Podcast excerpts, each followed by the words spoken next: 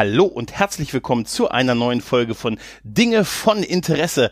Tja, und wie ich auch schon in der letzten Nummer und in der vorletzten Nummer gesagt habe, äh, werde ich mir das ein oder andere Mal ein Gast, äh, ein Gaststar quasi ein, da äh, holen, um dabei zu sein. Und da habe ich mich entschieden, doch ein quasi auch schon ein Veteran des Podcast-Imperiums hierher zu bitten. Ich begrüße dich am anderen Ende dieses äh, Teamspeaks. Hallo Raphael. Hallo, ich bin ein Star. Du bist ein oh, ist Star. Das schön.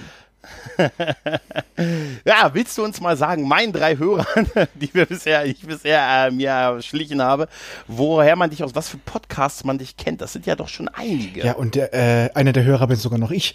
Ja, also man oh. kennt mich aus dem Popschutz, man kennt mich aus der Dritte Macht, man hat mich auch schon einmal gehört bei Nerd und Krempel, man hört mich momentan sehr häufig bei Mesh unter Messer, auch beim anderen älteren ersten deutschen Mesh-Podcast, dem Sumpf.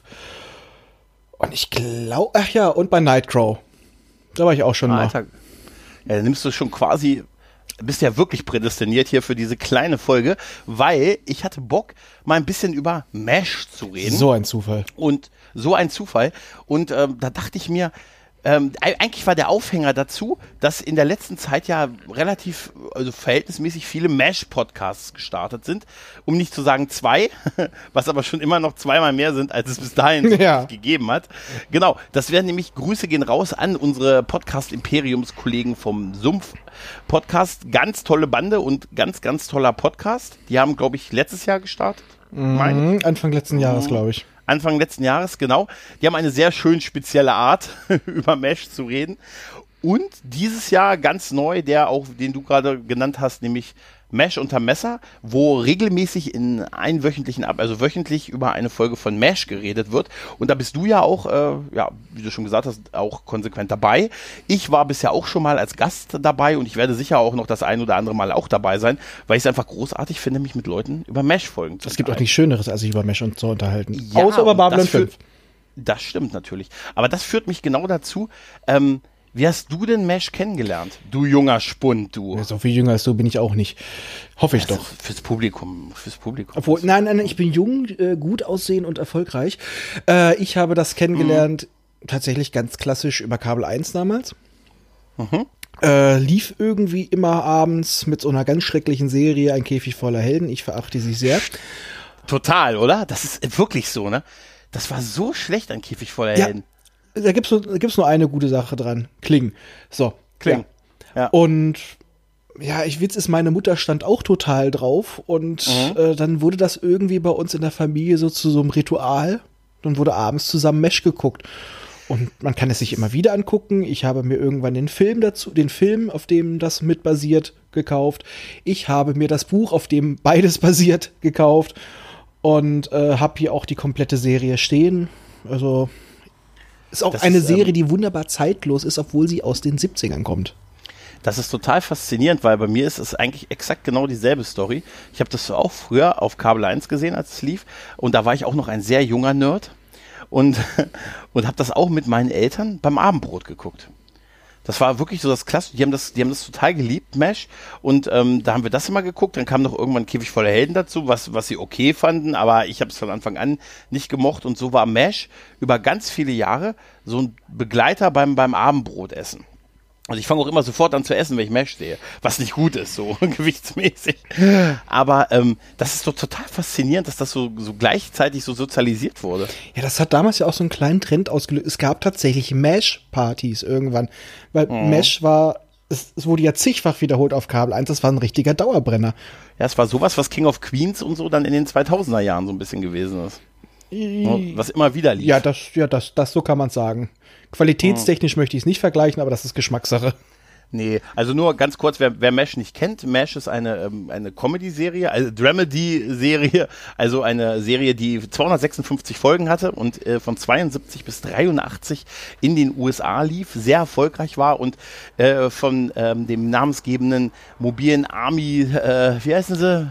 Äh, Army Surgical Hospital handelt, also einer ähm, Krankenhauseinheit, eine mobile Krankenhauseinheit im Koreakrieg und quasi deren Geschichte erzählt, äh, mit einer gehörigen Portion Witz, aber auch ähm, unfassbar viel Drama, Spannung und etwas, was äh, und mit einem Aufwand, der für diese Zeit total beeindruckend war. Auf jeden Fall.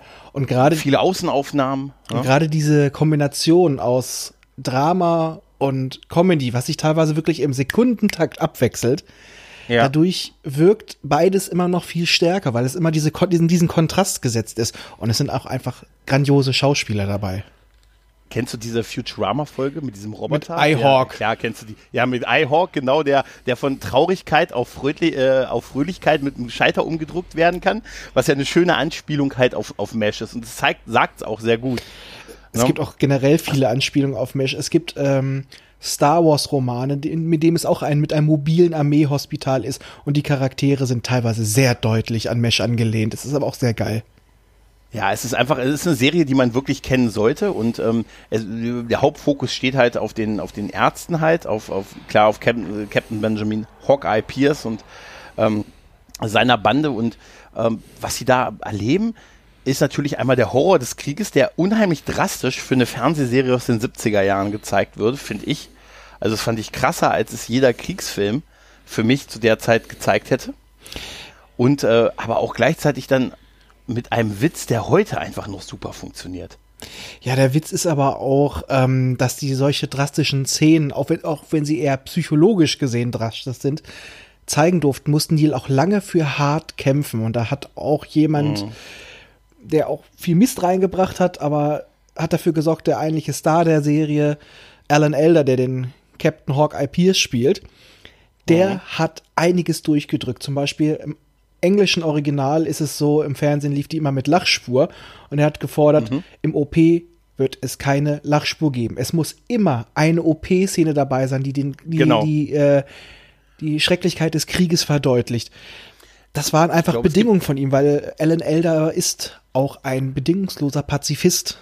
Richtig, das merkst du auch total an in dem Anarchismus, den, den seine Figur halt auch inne hat. Ich glaube, es gibt nur eine Folge, wo es halt von der Story halt nicht möglich war, eine Kranken also eine OP-Szene einzubauen. Eine Folge gibt es, genau. ich, äh, wo das nicht war, aber ansonsten ist es in jeder Folge drin und wenn man dann darauf achtet, merkt man es auch okay. Und wenn es nur am Ende kurz gezeigt wird, auch wenn es so sonst mit der Folge nichts zu tun hatte, ähm, ist es, gibt es halt immer diese obligatorische OP-Szene, die einem diesen Schrecken des Krieges äh, zeigt. Und die sind sogar ähm, für Fernsehen relativ blutig. Absolut, absolut. Äh, du siehst halt Blut, schlicht und ergreifend. Ne? Mhm. Ne? Und das, obwohl heute noch aus Videospielen was rausgeixt wird, äh, siehst du schon da, schon da Blut halt. Und aber das es gibt, ist, ich muss dir, ich muss dir mal was beichten. Ja? Ich habe den Kinofilm nie gesehen. Den Film noch nie gesehen? Ich habe ihn ich habe ihn angefangen, ich habe ihn auch hier, ich habe ihn mir mal in einer, der ist von 68, ich glaube bis auf eine Figur, ich glaube bis auf Gary Burkhoff als äh, Raider O'Reilly, sind ja alle Figuren alle, alle anders besetzt genau. halt als in der Fernsehserie und ich weiß, dass dieser Film äh, deutlich ernster ist und die Grundlage aber, also diese Buchverfilmung dann die Grundlage für die Serie war.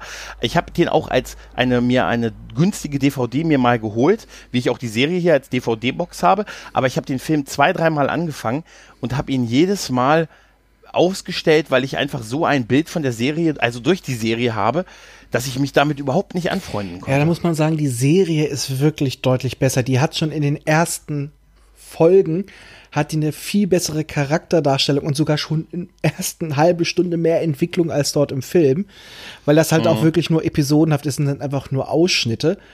Und die Charaktere im Film sind ziemlich platt wir haben das ja auch schon mal jetzt in der äh, Mesh unter Mesher Folge gesagt. Mhm. Die drei Hauptakteure unterscheiden sich dadurch, dass sie einen Bart tragen oder nicht. Mhm. Und das ist in dem Fall traurig. Und in der Serie haben sie viel mehr Zeit, sich zu entwickeln. Da gibt es echt tolle Entwicklung. Und die Serie, die Autoren haben da echt was fertiggebracht. Die schaffen es tatsächlich in der allerersten Folge sogar schon, Exposé unterzukriegen, ohne dass es aufgesetzt wirkt, wie zum Beispiel gewisse Sätze. Warum nennt man es eigentlich Babylon 5? So. Ja, ja. Ja, ja. Und das muss man erstmal hinkriegen. Und das ist einfach gelungen, dadurch, dass die wirklich hervorragende Autoren hatten. Ja. ja also. Es gibt auch ein. Hast, hm? hast du denn, ähm, was, den, was den Kinofilm nochmal angeht, rätst du mir, ihn denn doch nochmal komplett zu gucken? Ich sag mal, du brauchst es nicht. Es hm. gibt ja, das denke ich auch. Ne? Viele Sachen sind auch später in der Serie verbraten worden. Das Buch kann man sich mal antun. Da siehst du mal, wie die Charaktere eigentlich gedacht worden. Es ist ja auch so, dass der Autor Richard Hooker war ja wirklich ja Arzt in Koreakrieg. Mhm. Der war in einem Mesh und äh, als er nach Hause kam und dann seine Praxis öffnet hat und das lief nicht so gut, hat er halt nebenbei geschrieben. Und das ist eigentlich ein dünnes Heftchen.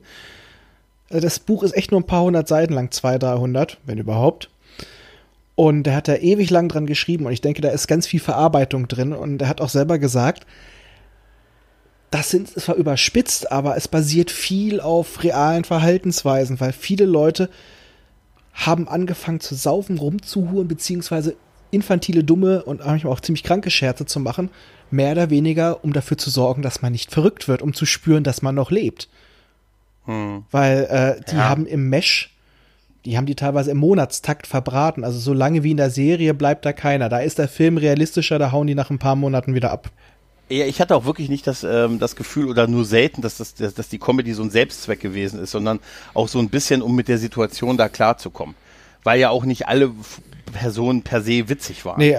Ne? Also das ist, äh, manche waren ja auch, auch ernst, es gab ja so im Prinzip klassische, klassische Anti-Antagonisten, wie jetzt beispielsweise Frank Burns oder äh, Hot Lips, Major Houlihan, die, ähm, die auch äh, deutlich daran aufgelegt werden, so ein bisschen eher die Spaßbremsen zu sein an der ganzen Geschichte.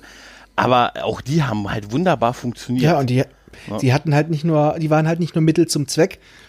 Man mhm. konnte es ungefähr nachvollziehen, warum sie so getickt haben. Also sie hatten alle eine gewisse Basis. In den ersten ein, zwei Staffeln ein bisschen weniger, da waren sie noch ziemlich Abziehbilder, aber man merkt auch bei der Serie deutlich nach der zweiten Staffel, wie bei unserem Vorgespräch eben gerade, irgendwie die, die dritte Staffel ist immer was Besonderes bei guten Serien. Mhm. Da, da kippt der Ton und wird weniger klamaukig, der Humor ist ein bisschen intelligenter und das Drama kommt mehr raus. Ja. Aber da, ja, die Charaktere waren einfach gut geschrieben, die haben harmoniert, die waren nicht zum Selbstzweck da. Mhm. So muss es eigentlich sein. Schauspieler. Ja, ja phanta fantastische Schauspieler. Und vor allen Dingen, ähm, eine Sache, die ich, äh, die mich damals sehr äh, beeindruckt hat, ist, die Serie hat ja, wenn, wenn ein Schauspieler die Serie verlassen hat, ne, also beispielsweise Frank Burns, Ne, war so eine Figur. Der wird ja eigentlich durch den fast äh, einen Charakter ersetzt, der dieselbe Funktion wie er inne hat. Ne, also so ein bisschen der Spaßverderber und aber auch also ein neuer Arzt quasi, der dann auch so ein bisschen seine, seine, ne, so ein bisschen, ja, der Spaßverderber, nenne ich es jetzt mal, diese Funktion einnimmt, aber ein komplett eigenständiger Charakter ist, der auch auf seine Art großartig ist, ähm, aber ihn also voll ersetzt, obwohl er und, und trotzdem was komplett eigenes ja, ist. Ja, Winchester war auch großartig. Der hat noch mal eine Ebene zugefügt. Der war halt nicht nur jetzt so ein Militärfuzzi, der hatte auch keinen Bock aufs Militär. Der hielt sich nur für was Besseres, weil er halt äh, aus der High Society kam. Aber was Charles Emerson Winchester, der dritte, der dritte. genau, mhm. der hat auch auch eine unglaublich tolle Charakterentwicklung hat man dem zugestanden bis zum Schluss. Da gab es oft genug Momente, wo man auch manchmal echt einen dicken Kloß im Hals hatte. Hast du mitgekriegt, warum äh, der Schauspieler, der ja jetzt leider kürzlich auch verstorben ist, sich so, so sehr distanziert von der Serie? Also so überhaupt nicht groß dazu noch mal was sagen wollte? Nee, habe ich nicht mitgekriegt. Ich habe nur mitgekriegt, dass er so ein bisschen darüber nie so wirklich reden wollte, also über die Serie, dass er eher so ein bisschen sehr so, ja, es war irgendwann mein Job und da möchte ich nicht groß noch hier drüber reden. Der gute David Ocean Steers, hm. dass er da eher verschlossen ja, war. Ja, es war wohl auch alles hinter der Kamera nicht ganz so harmonisch, wie man immer gerne berichtet hat. Der mhm. ähm, Raider-Darsteller, der hat wohl irgendwann, der kam mit dem Druck, mit Ruhm nicht klar. Der war wohl ein bisschen cholerisch. Da hat nur Jamie Farr, der den Klinger gespielt hat, hat ihn immer in Schutz genommen. Aber der neigte auch zu cholerischen Anfällen dort. Äh, Alan Elder hatte ja auch sehr oft eine tierische Ego-Schiene gefahren, während, warum mhm. ja auch der Trapper-Darsteller abgehauen wurde, der dann von BJ ersetzt wurde. Mhm. Auch genau dieselbe Sache. Eigentlich dieselbe Funktion erfüllt hat, so der beste Kumpel zu sein, aber ein komplett eigenständiger Charakter ist, ohne einfach nur ein Abziehbild zu sein, der einfach neue Nuancen reinbringt. Eher so der, der aber auch eigentlich noch der liebende Familienvater ist und treue Ehemann, genau. ne? der nicht so dieser Hallodri ist, weil das Thema war ja sonst bei den anderen verheirateten Männern eher so ein bisschen wankelmütig. Ja. Ne? Moralisch flexibel. Dadurch wurden äh, auch Kontrapunkte ja. gesetzt. Ich mal mal äh, ja BJ war halt, wie du schon sagtest, der war halt nicht der Säufer, der war nicht nur ein Abziehbild von Hawkeye. Mhm. Und zum Beispiel Charles Emerson, der Dritte, äh Winchester der Dritte, der hat, der, der war vor allem eine Eigenheit von ihm, er war Hawkeye auch als Chirurg ebenbürtig und sonst war er Genau. auch immer Hawkeye, ich bin der Größte, Beste, Tollste. Genau. Und da hatte er jemand, der es mit ihm geistig aufnehmen kann, der genauso schlagfertig Genau. ist und OP auch. Weil, seien wir ganz ehrlich, Frank Burns war immer das Opfer. Ja, total. Und dann haben wir noch, noch bei, du musst es mal überlegen, es gab ja noch eine, eine dritte äh, Figur, nämlich äh, der Commander, der Colonel dieses äh, Camps, Henry Blake, der die Serie nach der dritten Staffel verlassen Zweiten. hat und äh, nach der Ich zweiten. meine nach der zweiten. Ich meine nach der dritten, aber egal, okay. Also ich sag nach der dritten, du sagst nach der zweiten. Auf jeden Fall, er hat die Serie noch relativ früh verlassen und würde, wurde durch Colonel Sherman Potter ersetzt. Auch genau dasselbe. Hat eigentlich die Funktion übernommen, aber war auch ein super Schauspieler, ein super, ein super eigener Charakter, mehr eine Vaterfigur, also deutlich mehr noch eine Vaterfigur, als das, äh, als das äh, Blake gewesen ist, der ja immer noch so ein bisschen der vertrottelte Kumpel war, den man immer so ein bisschen reinlegen konnte, was halt bei äh, Blake nicht war, der, äh, bei, bei Potter nicht war. Der war eher so der gestrenge Vatertyp, der aber auch ein Auge zugedrückt hat für seine Leute. Aber der bei dem es schon laufen musste. Aber, und das musste er erstmal schaffen, drei Hauptfiguren zu ersetzen durch drei Figuren, die deren Aufgabe übernehmen, also deren Funktion in der Serie und die alle drei einen komplett neuen Charakter haben. Aber die, ich muss dir ganz ehrlich sagen, alle drei mir mehr gefallen als die, als die Ja. ersten. Ja, stimmt, du hast recht. Und du hast übrigens recht, ich habe gerade nachgeguckt. Nach drei Staffeln ist Henry gegangen. Ja, Henry war immer der Kumpeltyp, der hatte wenig starke Momente. Es gab mal ein paar tolle Momente, wo man, wo er mal seine Menschenkenntnis ausspielen konnte. Ja, aber ja. der wollte dort auch genauso wenig sein. Und ja, der war auch nur schwach. Und Potter war halt ein stärkerer Charakter. Er war, ja wirklich, er war der Vater von dem Sauhaufen. Also mit der, ja, das ist, das ist so. Und mit der, mit der dritten Staffel war das ja wirklich so, so eine Zäsur, denn äh, Wayne Rogers, also der, Captain- der Captain äh, McIntyre, also der beste Freund von der Hauptfigur, der hatte ja die Serie verlassen, aber bei ihm war das ja so ein bisschen, der war dann in der ersten Folge der nächsten Staffel einfach weg, hat seinen Marschbefehl bekommen und war dann halt weg, wurde zwar noch mal, man hat versucht, ihn noch zu erreichen, aber er hat keine wirkliche Verabschiedung bekommen, während ja Henry Blake ähm, einfach noch eine Verabschiedung bekommen hat, die unglaublich mich damals total geschockt hat. Also er hatte halt äh, auch sein quasi den Flug nach Hause halt gewonnen. Also er hatte seine Punkte zusammen. Es gab ja, es gibt ja so ein Punktesystem. Genau. Wenn die gewisse Punkte erreicht haben, korrigiere mich da, wenn ich mich irre, also bestimmte Punkte erreicht haben, können sie nach Hause. Und er hatte die erreicht und äh, haben ihn dann alle verabschiedet und eine Riesenparty und er darf nach Hause fliegen. Und dann war es eigentlich auch vorbei. Er flog weg und man hat sich schon gedacht, okay, das war's. Und dann gibt es halt eine Szene, wo äh, Raider in den besagten OP kommt, äh, letzte Szene der Folge und sagt, ja, schlimme Nachrichten, das Flugzeug vom Colonel ist abgestürzt und äh, es gab keine Überlebenden. Und dann siehst du halt, wie die Kamera zurückgeht, keine Musik, alle äh, op äh, operieren still vor sich hin und man sieht dann noch so, hört so schluchzen und die Folge endet halt. Und man, ich habe damals gedacht, boah, warum haben sie das gemacht? Warum haben sie die nicht einfach nach Hause fliegen lassen? Kann ich dir ne? sagen, warum sie es gemacht haben? Ja, weil der Schauspieler raus wollte und die Produzenten das nicht so cool Die haben fanden. gesagt, wenn du jetzt gehst, dann schreiben wir dich so raus, dass du nie wiederkommen kannst. Genau, und er wollte halt so eine eigene Karriere mit einer eigenen Sitcom machen und es war eigentlich wohl ein ungünstiger Zeitpunkt, weil ja schon der andere, ein anderer Hauptdarsteller im, am Packen war. Ne, und äh, ja, hat dann aber gesagt, mache ich doch. Hat's ja bereut, wie wir wissen. Er hat ja irgendwie, glaube ich, eine Solo-Serie gemacht, also mit, mit einer anderen Serie halt und die ist nicht gut gelaufen. Äh, aber es gab für ihn halt kein Zurück mehr. Gut, bei Wayne Rogers war es ähnlich, ne? Also er kam ja auch nicht wieder. Nö. Aber er hatte wenigstens äh, das einzig erfolgreiche Spin-off von der Serie. Er Zwar nicht mehr mit ihm als Schauspieler, aber sein Charakter. Trapper John MD in den 80er Jahren von 79 bis 86 äh, eine langlebige äh, Serie, ähm, Krankenhausserie, die ähm, war das nicht, ähm, da wird er aber gespielt von Pernell Roberts, Genau.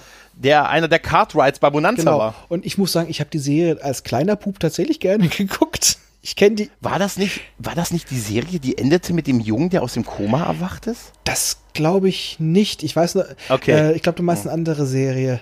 Die, Ah, okay. du meinst die, wo es dann rauskam, dass die ganze Serie von dem nur erträumt war. Ja, war- ja, aber okay, gut. Das war die andere. Das ist die Serie, da hat mich sein Sohn von Trapper, äh, war da auch Arzt und der hat in einem Wohnmobil auf dem Parkplatz gewohnt. Der war genau wie sein Vater früher. Stimmt, ja, stimmt, genau. Ja, das habe ich auch früher, äh, gern, kann ich mich auch noch erinnern. Das ist so eine Sat 1 Serie Genau. gewesen. Ne? Ja, ja, kann ich mich auch irgendwie noch sehr dran erinnern. Ich kann mich da auch erinnern, dass Pernell Roberts über, äh, obwohl so vielleicht so zehn Jahre nach Bonanza er ganz, also gefühlt 20 Jahre älter aussah als in Bonanza. Ne, und so richtig hat man das damals aber nicht als ein Spin-off von, ähm, äh, von Mesh gesehen. Also ich fand, dass das irgendwie bei uns lief, bevor Mesh so den Durchbruch hatte. Ja, eben, das erkannte ich halt auch vor Mesh. Und dann Genau. irgendwann dachte ich mal so, na, Trapper könnte das sein. Ich habe dann später mal nachgelesen. Tatsächlich, das ist mehr oder weniger ein inoffizielles Spin-off. Es nimmt ja auch darauf keinen großartigen Bezug. Du erfährst, ich glaube, du erfährst auch nur mal ganz kurz in der Serie, dass er Militärarzt war. Und das Genau. war's. Ja, ja, es ist also sehr, also es ist jetzt nicht so, dass ich einem Mesh-Fan sagen würde, Alter, die Serie musst du gucken. Äh, dafür hat es damit eigentlich wirklich zu wenig zu tun, außer den Namen und vielleicht so die Anspielung auf diesen, auf den Background von ihm. Dann gab es aber noch zwei richtige Spin-offs, äh, aber auch alles sehr kurzlebig. Einmal Walther, ein, äh, ein Spin-off über die Figur Raider, ähm, die aber nur eine Folge hatte nach meinem Kenntnisstand ähm, und dann nicht weiter produziert wurde. Also Pilotfolge und dann Genau, da eingestellt. ist er dann ein die kann man auf YouTube gucken. Sicherheitsdienstbeamter. Ja, ja.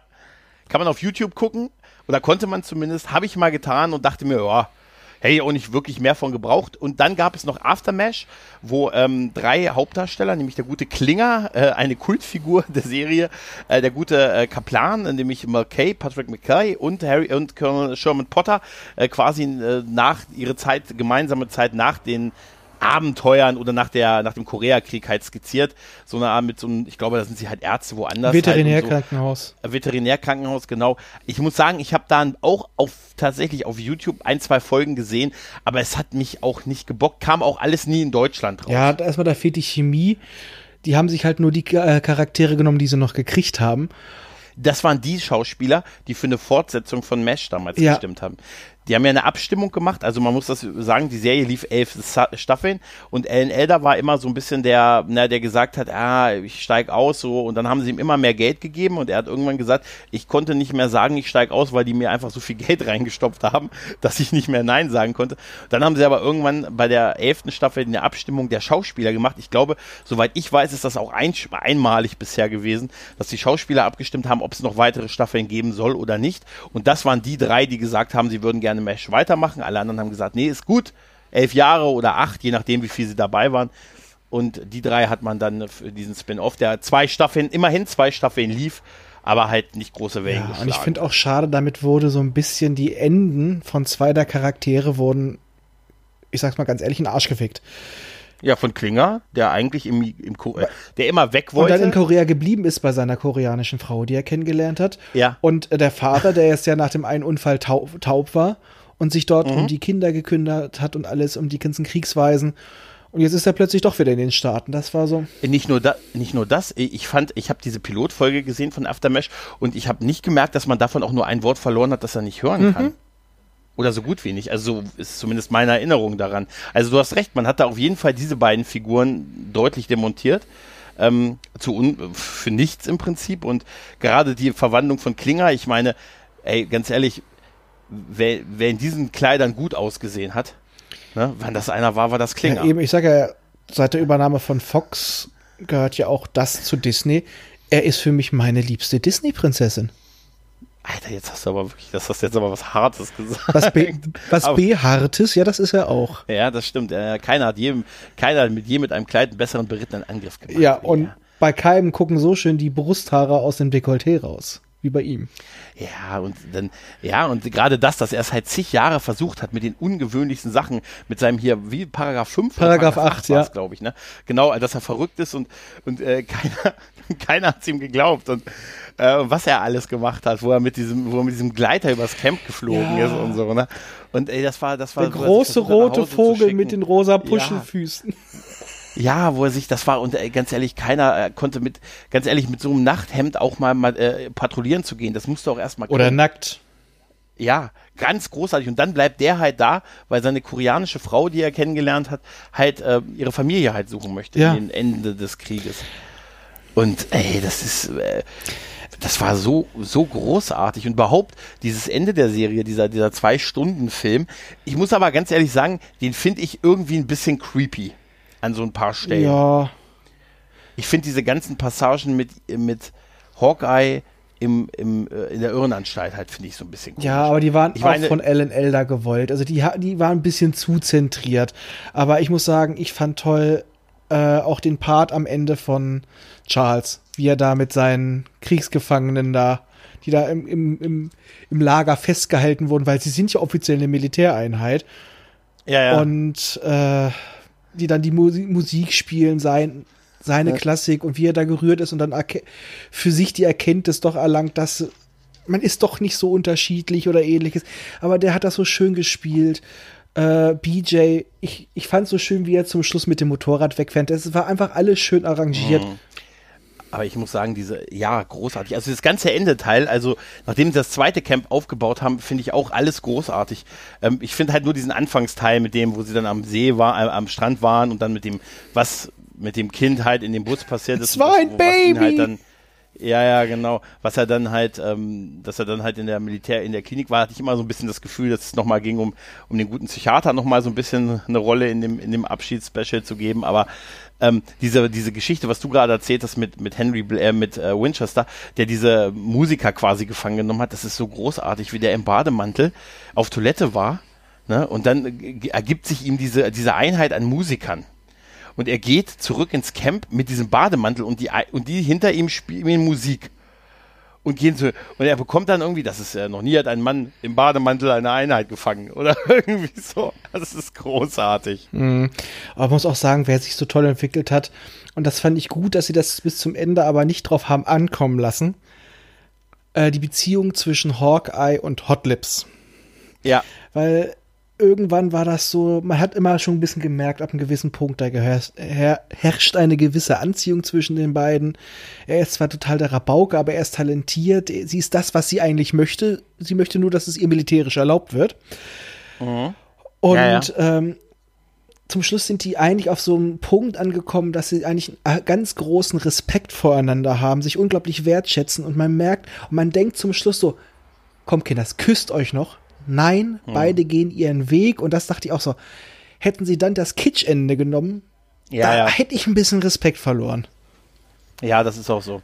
Ähm, in, in Deutsch hat die Serie ja auch dadurch noch so einen Punkt gehabt, dass äh, Rainer Brandt die Bearbeitung der Synchronisation übernommen hat. Das hat der Serie ja zumindest bei uns hier nochmal einen zusätzlichen Touch gegeben. Das war ja der Synchronregisseur, Regisseur, der auch die zwei gemacht Ja. hat und ich glaube auch die Bud Spencer und Terence Hill Genau. Filme dafür verantwortlich gewesen ist.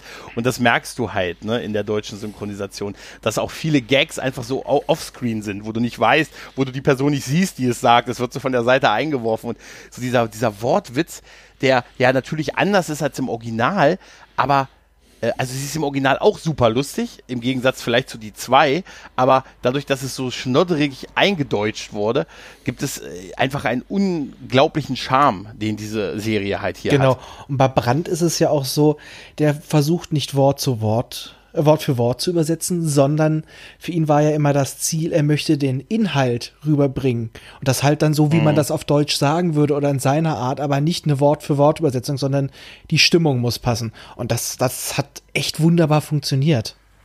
Ja, das, das würde man heute keinem mehr erlauben, oder? Nee. Das glaube ich auch nicht. Heutzutage, heute würden sie dich aus dem Studio Vielleicht jagen, könnte er Discovery retten. Ja, so mit so Einspielern, weißt du? Also auch so Schelle rechts, Schelle links und so, weißt du? Auch so mit, ja, das, ja, könnte sein. Könnte durchaus sein, ja. Dass man es dann nur noch so als, absolute Comedy sieht halt, ne? Nicht ernst Ich genommen, möchte eine weißt du? Rainer Brandt-Synchro von Discovery. Also ich finde Discovery nicht so schlecht, wie viel anderes machen, aber trotzdem, Mhm. das würde ich gerne hören. Wenn das jemand mal Fanmade machen könnte, ich würde ihn feiern.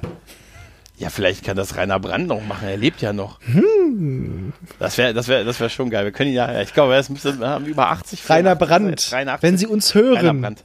Wenn Sie uns hören. Falls Sie zufällig diesen Podcast hören, wäre das super, wenn Sie uns diesen Gefallen tun können. Sie müssen auch nicht alle 256 Folgen machen. Vielleicht so 20 wären, würde uns schon reichen. Wir würden uns auch allesamt als Sprecher anbieten.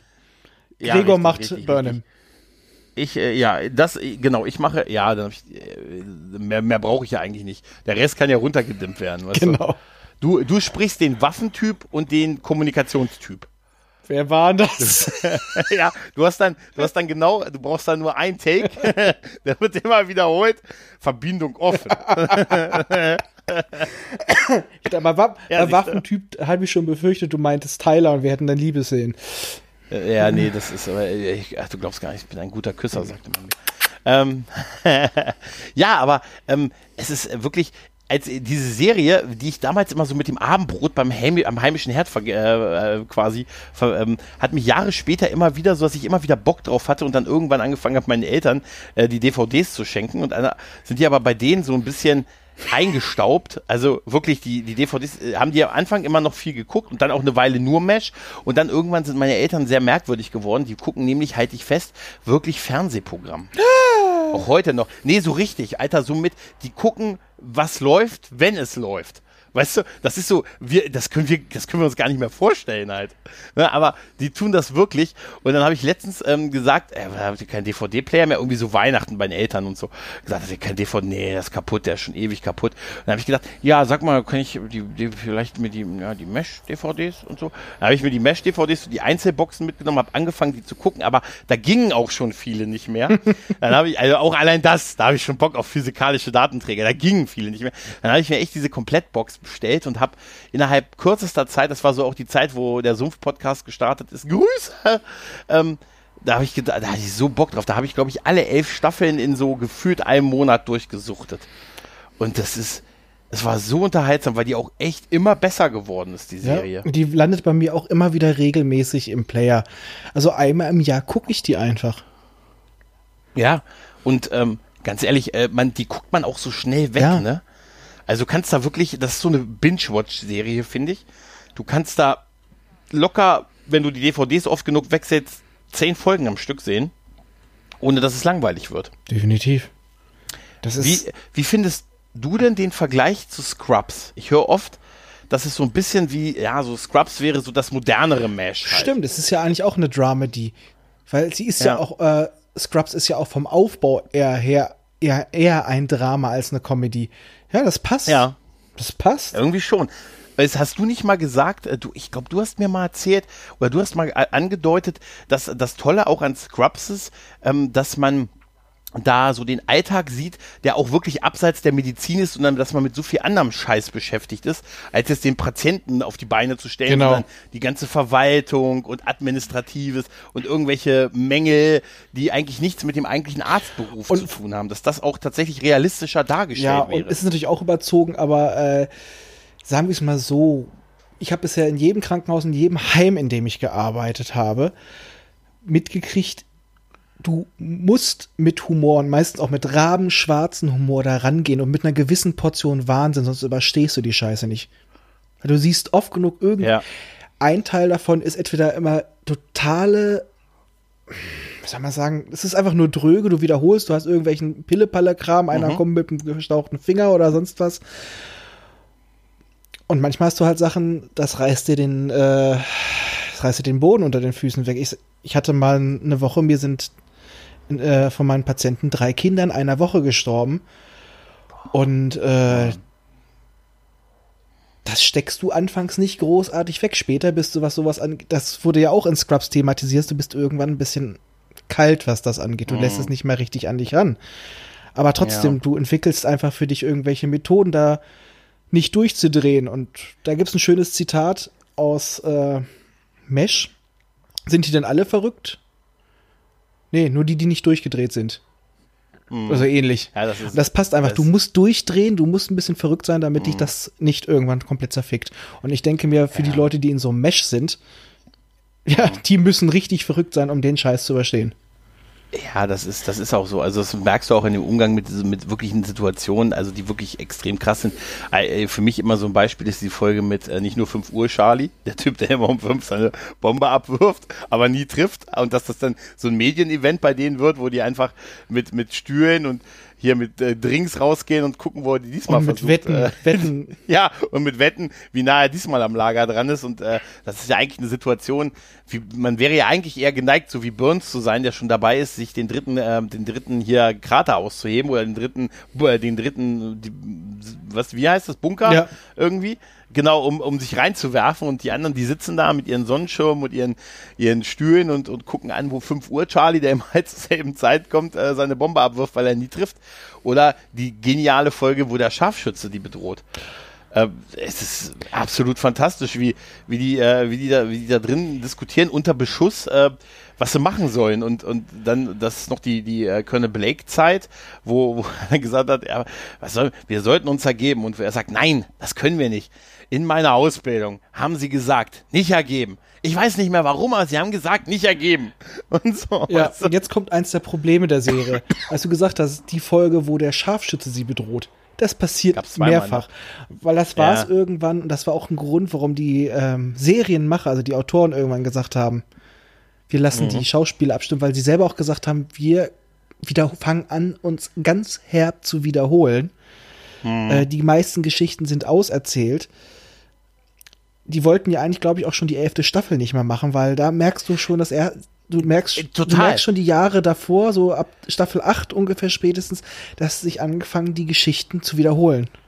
Du merkst es also in der letzten Staffel, merkst du es allein dadurch, dass es ja eine sehr kurze Staffel, die elfte, äh, die mündet dann halt in diesen, diesen zweistündigen Film, der die größten Einschaltquoten hatte, die bis dahin und ich glaube auch lange, lange danach ein einzelner, ein, ein Serien, ein, ein Pilotfilm einer Serie hatte. Ich habe mal geguckt, die, die Abschlussepisode ähm, die zwei, der zweistündige Film hat am 28. Februar 1983 hatte 77 Prozent, die bis heute höchste Einschaltquote einer Fernsehserie in den Staaten. 77 Prozent, das heißt, jeder Dritte hat die geguckt. Also Wahnsinn. Wahnsinn. Aber du hast recht, gerade in der Staffel war deutlich von Ermüdungserscheinungen die Rede. Das hast du auch gemerkt in den Figuren die immer äh, wirklich eigentlich nur noch nach Hause wollten, auch immer mehr so Kurzschlusshandlungen hatten, wie dieses, ähm, ich fahre zu den Friedensverhandlungen und sag denen, es reicht. Ja. Ne, das, das hast du, da denkst du dir auch, das ist total absurd, aber ähm, wo dann die, ja, wir haben, da kam ja auch so, da habe ich immer so gedacht, ja, so wie die Produzenten, dann kam ja auch die Meldung von diesem General, ja, hier ist euer, euer Arzt zurück, der war bei den Friedensverhandlungen, ist da reingestolpert und hat gesagt, hier Leute, es reicht und wir bringen ihn euch zurück und äh, ich möchte, dass ihr wisst, äh, wir haben es verstanden. Ne? Und das, das ist so ein bisschen sinnbildlich gewesen, weil dann, da war, da war durchaus auch so ein bisschen die Luft raus, genau auch durch diese Wiederholung. Ähm, und ähm, das, aber ich fand immer noch, es war irgendwie noch ein Höhepunkt. Also die Serie war nicht, war noch nicht so weit, dass sie abwärts gegangen genau, ist. Genau, aber es war halt, man hat schon langsam gemerkt, dass es kriselt und sie haben aufgehört, als es noch weh tat.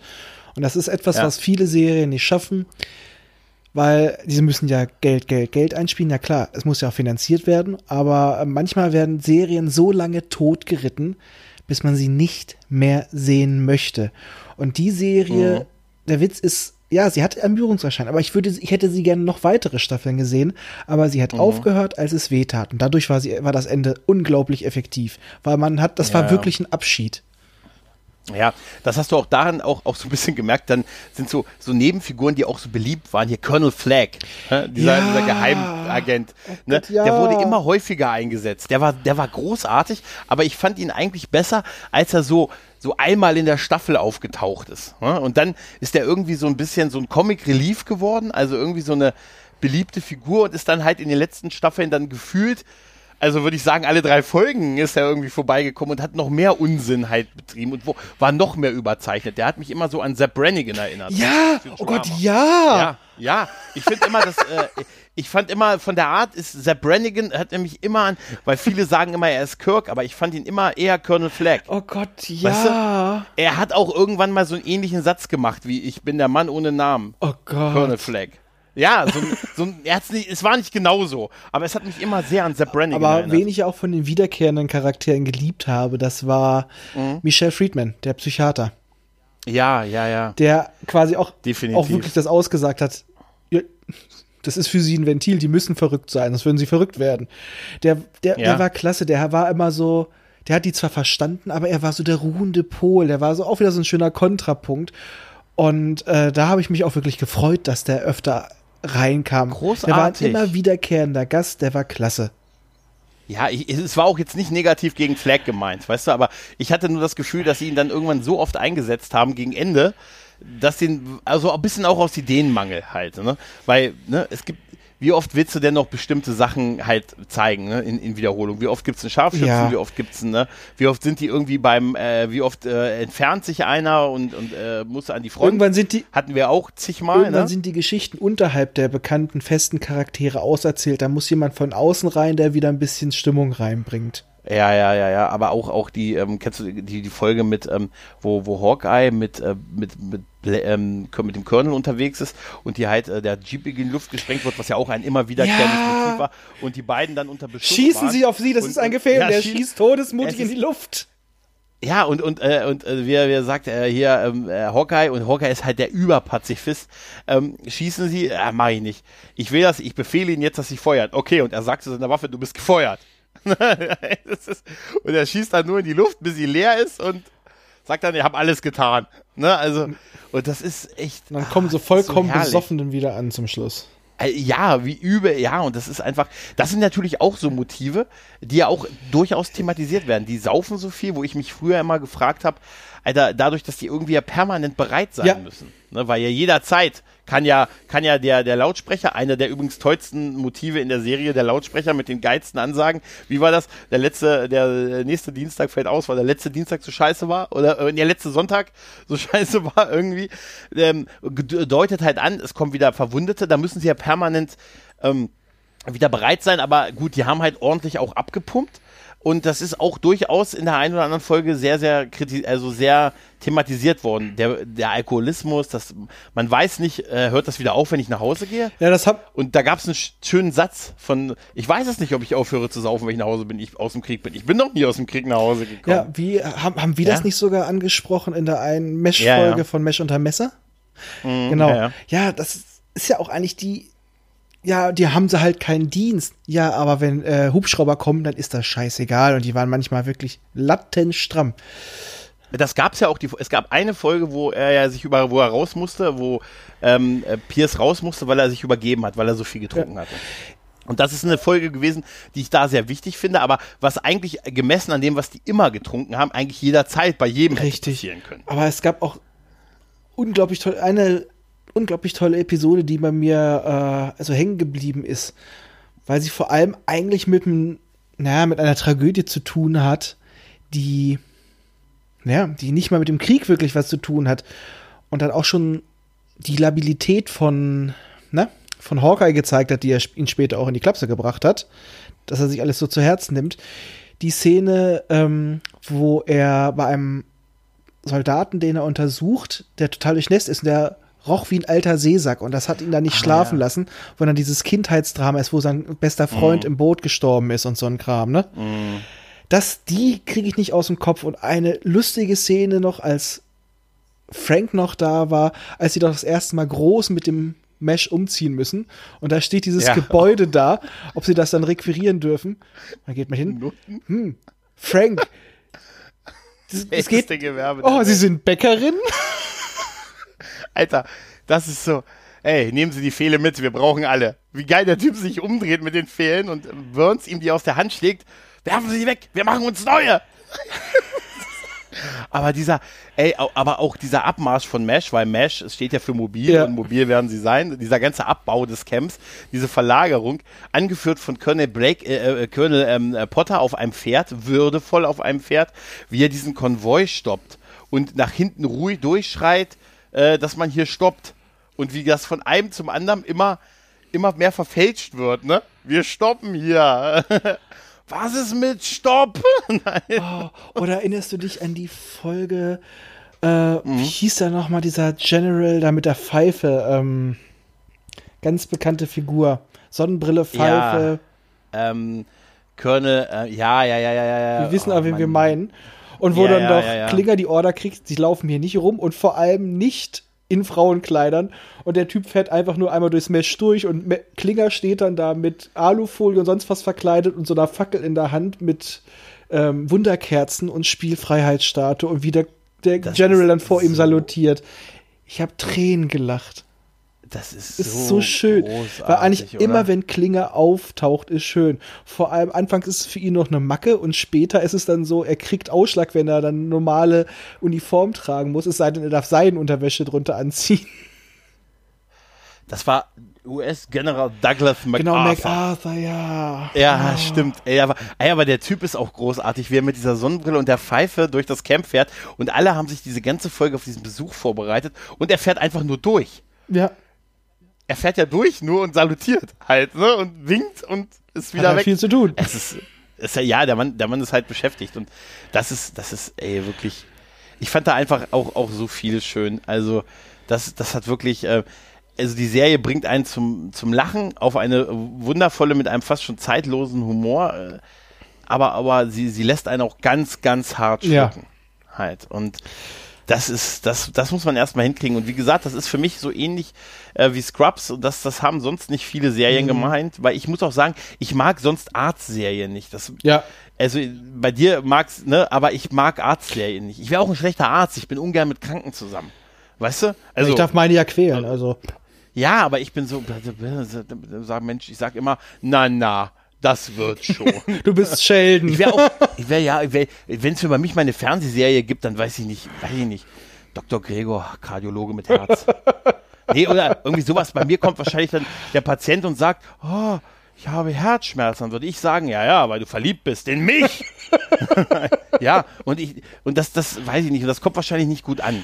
Ne, deshalb grundsätzlich kann ich nichts mit so Arztserien anfangen, aber, aber Scrubs hat mich gekriegt und äh, Mesh noch viel früher halt.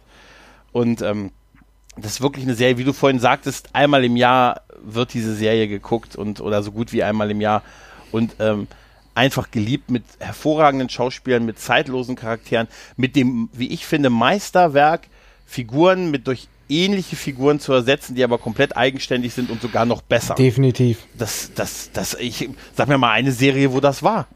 Weißt du, also dann haben sie drei Hauptfiguren es geschafft, in, in zwei Jahren äh, quasi durch die Neubesetzung, weil die alten nicht mehr wollten, noch zu verbessern.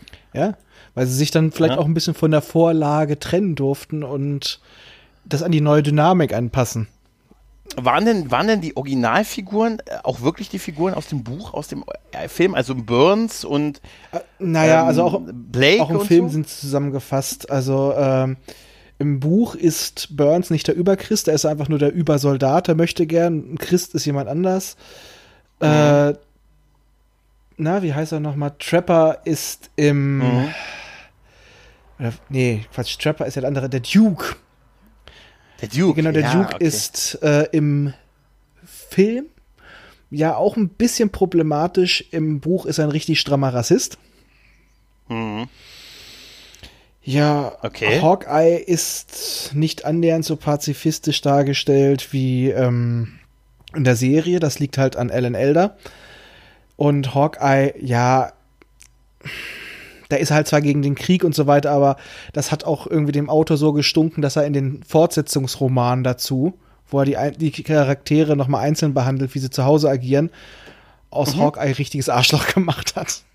okay. Ähm, okay. Ja, und Henry, ja, Henry wirkt auch in dem Buch relativ blass. Also Henry hat erst in der Serie wirklich gewonnen. Okay. Empfiehlst du mir denn das Buch mal zu lesen?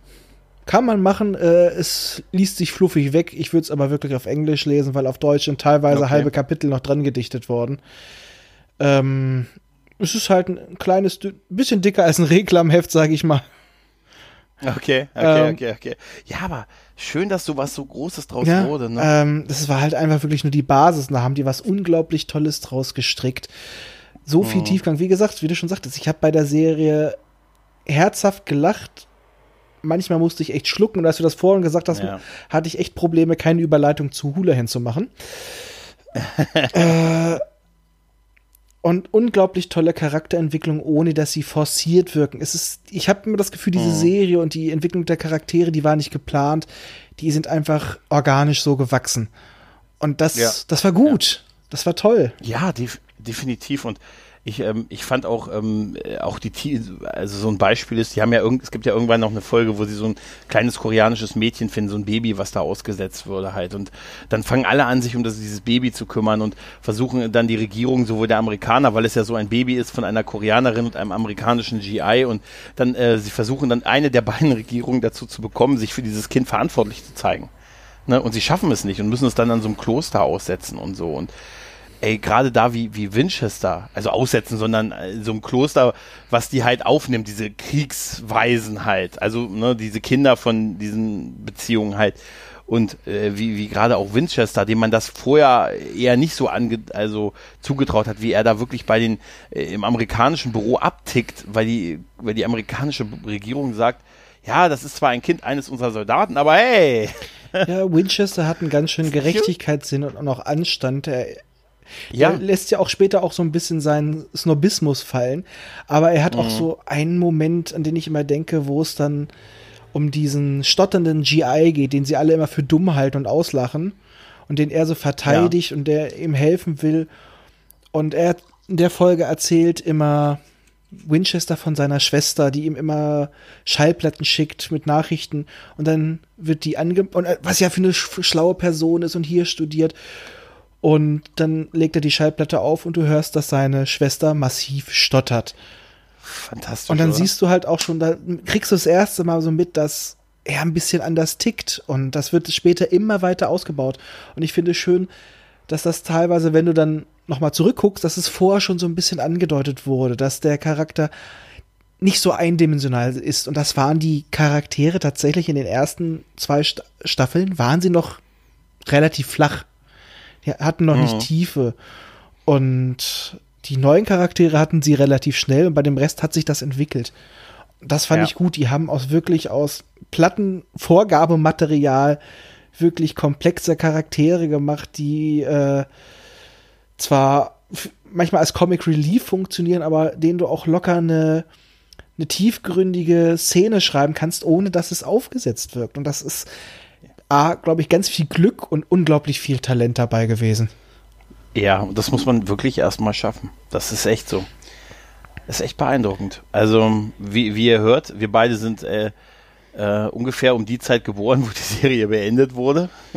Und äh, leidenschaftliche Fans oh, ja. dieser Serie. Und ähm, wir empfehlen sie, wer sie kennt, äh, der, der weiß, wovon wir reden. Wer sie jetzt nicht kennt und das gehört hat, dem legen wir es ganz, ganz deutlich nahe, sich äh, für kleines Geld, auch die Serie gibt's leider nicht bei einem Streamer. Wir beide Fans von 90er Jahre Weltraumserien, wir, wir können davon ein ja. Lied singen, aber ja, es ist hart, ne? es tut auch weh, ne? irgendwie, es tut weh. Aber äh, leider gibt's die Serie meines Wissens auch nicht bei irgendeinem Streamer, also ich habe es auch nicht mal bei, bei Amazon wird es vielleicht irgendwie zu kaufen ja. sein, aber nicht, nicht im Prime drin und leider nicht, das ist schade. Ähm, aber sie, die DVD-Box ähm, gibt es günstig. Für 50, 60 Relativ Euro. günstig. Ja, und das, ihr kriegt 256 Folgen auf, auf elf Staffeln verteilt und es lohnt sich wirklich. Oh ja. Es ist ähm, eine absolute zeitlose Investition einer grandiosen Serie, die man, ich finde, auch geguckt haben sollte. Und sie hat auch ihre sagen. Aussagen, die da drin getroffen werden, die haben ja. auch nicht an Relevanz verloren. Der Humor ist auch zeitlos. Also ob man wirklich in der Zeit aufgewachsen ist wie wir, ob man wirklich damals dabei war oder jetzt erst 2000 geboren ist und so ein Jungspund ist. Man darf ja, so es gucken, man sollte es gucken und jeder kann sich da was rausziehen. Ich habe das auch schon jüngeren Kollegen die Serie mal empfohlen und die meisten feiern die. Also es ist auch erstsehertauglich. Ja. ja. Ja, es ist, ähm, und es hat noch einen weiteren Aspekt, äh, mein Lieber. Ja. Nämlich, wir beide, wir beide haben ja das mit unseren Eltern geteilt, damals das Kennenlernen. Es ist also auch eine generationenübergreifende Verbindung zu unseren Eltern. Oh mein Gott. ja, denk mal drüber nach. Ja, also, ansonsten musste ich Lindenstraße und Tatort gucken. Äh. Ich hatte eigentlich nur Mesh. Und somit kann ich sagen, ich habe aus dem Best, das Beste habe ich behalten davon. Naja, sagen wir es mal so, es gibt noch was anderes, was ich immer mitgucken, Anführungsstrichen musste und heute tatsächlich mir auch noch angucken kann. Mein, Grace nein, Anatomy. mein Guilty Pleasure, es ist viel älter. Okay. Golden Girls. Alter, ja, aber okay, das ist jetzt aber auch nicht so schlimm. Ich habe die Staffelbox. Äh, okay, das ist jetzt tatsächlich die Staffelbox oder die Serienbox? Ich meine ja die komplette. Ich habe sie meiner Mutter geschenkt und habe sie mir auch gekauft. So wie ich an die Mesh-DVDs rangekommen. Ach so, du hast die ja, ah, okay. Ja, gut, okay, verstehe. Ja, gut, okay, das ist schon ein bisschen GT. Du kannst mir ja noch sagen, ob ich es rausschneiden soll. Nein, nein, ich stehe dazu. Wir ersetzen das, wir ersetzen das nachträglich, dann sagst du noch so, was offensichtlich separat aufgenommen wurde, weißt du? Wo du dann irgendwie noch so was Cooles sagst. Ey, Team. Oder, oder irgendwie sowas, wo man hört, dass das separat aufgenommen wurde. Das wird dann von jemand anders eingesprochen. Ja, ich habe dann irgendwie, weiß ich nicht, äh, hier, äh, wie, wie heißt er denn hier, äh, der gute, ähm, ich weiß nicht, irgendwer, irgendein großer Synchronsprecher, der das extra für dich, äh, die deutsche Stimme von Robert De Niro. Ja. So. Den lasse ich das, äh, ja, Rettinghaus. Ich hätte- ich lass das Rettinghaus für dich sprechen. Oder ich hätte gern David Nathan. ja, ja, ja, ja, genau. Und äh, Raphael, welche Serie ist nochmal dein Guilty Pleasure? AG. Und dann, ey, Team. Und das ist der Einzige, der weiß bis heute nicht, warum er das aufnehmen musste. Oder so, weißt du? Und das ist so. Ja, ich habe dich, ich habe dich in den wichtigsten Passagen nochmal übersynchronisieren lassen. Warum nehmen einem das andere Podcast eigentlich übel, wenn man das macht? Keine Ahnung, ich finde das schön. Apropos andere Podcaster, wenn du nichts mehr hast, ähm, zu dieser grandiosen Serie, zu der wir raten, wie gesagt, empfehlen wir beide ganz doll den Sumpf-Podcast, Grüße und natürlich Mesh unter Messer, wo man dich auf jeden Fall regelmäßig hören kann. Und mich ab und zu mal. Aber gerade das muss ich sagen, finde ich äh, auch bei Mesh unter Messer sehr geil, dass man da einfach so mitmachen kann. Genau. Weißt du, so, das ist ja, ist ein bisschen Open Space mäßig halt. Ja, ne? das ist einfach so äh, regelmäßig, wenn ihr den auf Twitter folgt, wird daran erinnert, wann aufgenommen wird. Die Zugangsdaten kriegt ihr einfach von dem Twitter-Account, schreibt ihr an, kriegt ihr zugeschickt und jeder ist gerne gesehen. Manchmal kann auch einfach nur zuhören, aber der Witz ist, obwohl immer relativ viel los ist, also meistens sind wir so zwischen fünf und sieben Leuten, äh, es geht rel relativ, Relativ gesittet. gesittet. Ja, ich habe ein paar Sachen gehört, aber darüber möchte ich jetzt nicht eingehen. Super. Aber das ist mir auch, das habe ich sogar gesagt nach einer unserer Aufnahmen, dass ich sehr beeindruckt darüber von war, ähm, dass äh, es so klappt, so mit sechs, sieben Leuten so eine Aufnahme zu machen und dann trotzdem jeden, ne, dass jeder so seinen Redeanteil hat. Und das ist ja manchmal ein bisschen schwieriger, je mehr man ist halt. Klar. Logisch. Liegt in der Natur der Sache halt. Ne? Ja, aber das kommt dadurch, der Großteil sind halt alles Leute, die schon ein bisschen länger podcasten, die Ja. äh, können sich schon Gehör verschaffen. Und aber wir haben ja auch ein paar Leute dabei, die komplett frisch dabei waren.